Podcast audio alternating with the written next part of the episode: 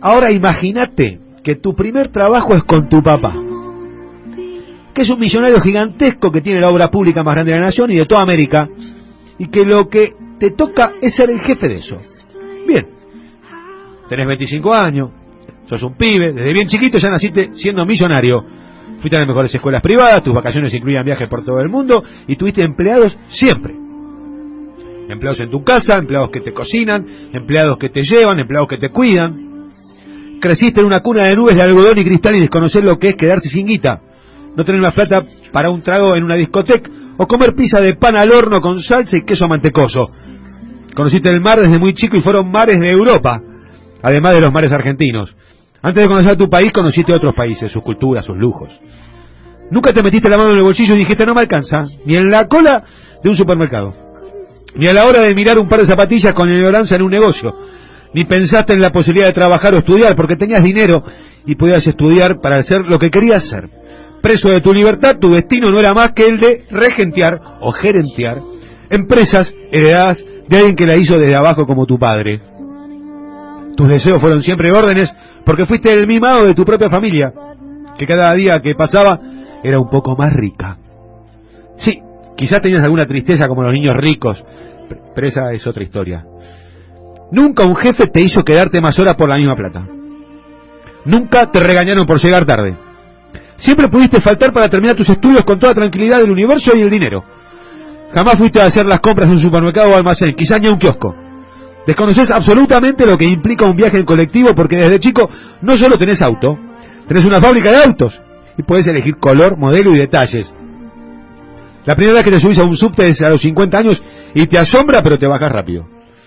Nunca sentiste en cualquier noche la mezcla de miedo a que te roben con el frío del invierno, en una parada de colectivos a las 3 de la mañana en un barrio que no es el tuyo, para luego viajar una hora y media hasta tu casa, a donde entras metiendo la llave mirando a los dos costados antes de hacerlo. Tu momento de máximo terror fue cuando te secuestraron 12 días y ahí te diste cuenta que la vida era real. Y lo resolviste como resolviste absolutamente todo en tu vida, con dinero, con mucho dinero. Y volviste a la libertad que te dio siempre el dinero. ¿Quisiste ser gerente? Lo fuiste. Quisiste fundar una empresa a los 24 años, la fundaste. Y con la plata de tu padre. Quisiste ser gerente de varias empresas más a la vez y lo lograste. Empresas de tu padre. Quisiste ser presidente de Boca, lo lograste. Quisiste ser diputado, lo lograste. Quisiste ser jefe de gobierno, lo lograste. Quisiste ser presidente, lo lograste. Entonces, sí, el cielo es tu único límite y no te queda otra más que ser sincero. Seguir con tu ideología, lo único que tenés, tu manera de ser y de vivir. Tus vivencias fueron siempre las mismas. Acolchado en el poder de ser siempre, siempre, siempre el jefe.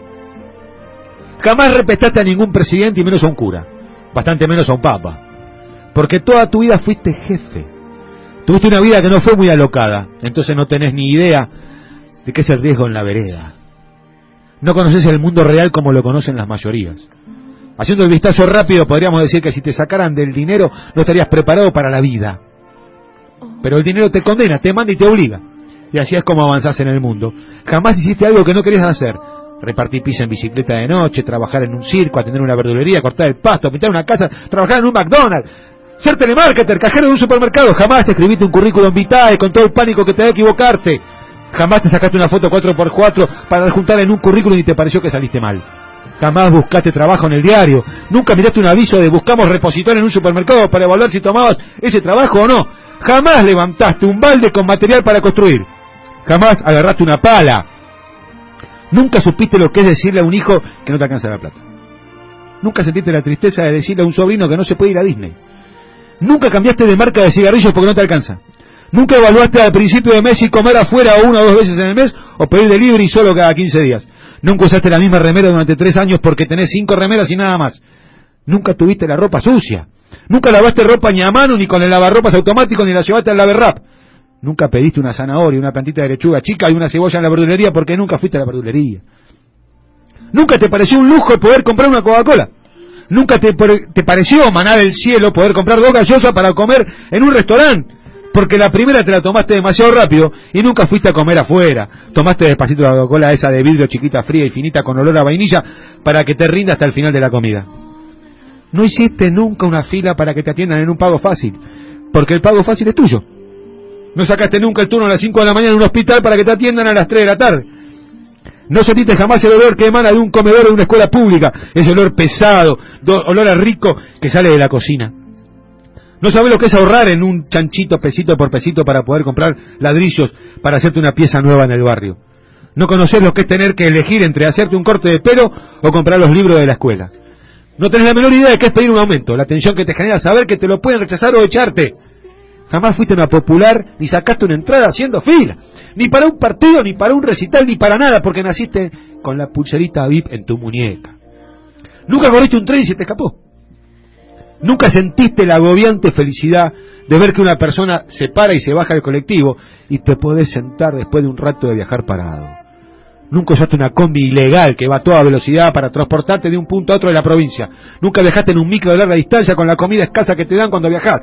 Nunca le pediste a alguien que te traiga algo de otro país porque acá no se consigue porque ibas y lo comprabas vos. Nunca te echaron del trabajo.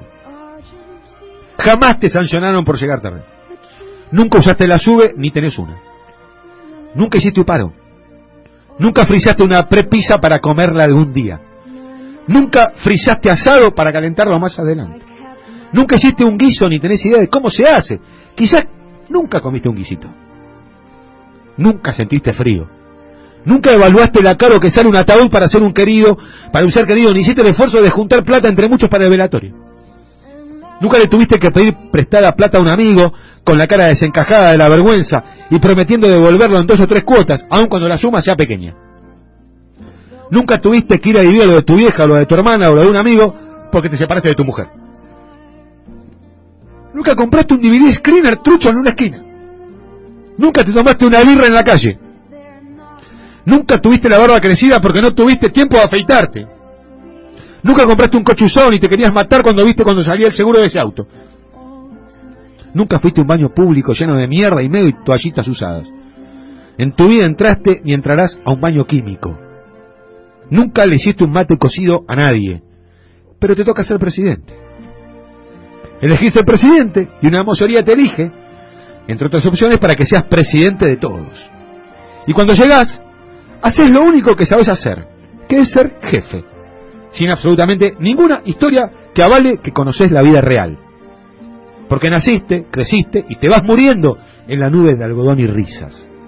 Y nosotros, y nosotros aquí del otro lado del alambrado, pretendiendo que tengas sensibilidad social, esperando que comprendas a un mundo que no conoces, soñando con que en realidad entendés en carne propia lo que significa vivir en este país, creyendo que podés evaluar algo que jamás viviste, añorando que por más que no conozcas el funcionamiento de la sociedad, a las personas y a sus historias, vas a saber trabajar sobre ella y sobre todos los sueños de las personas qué tontos fuimos.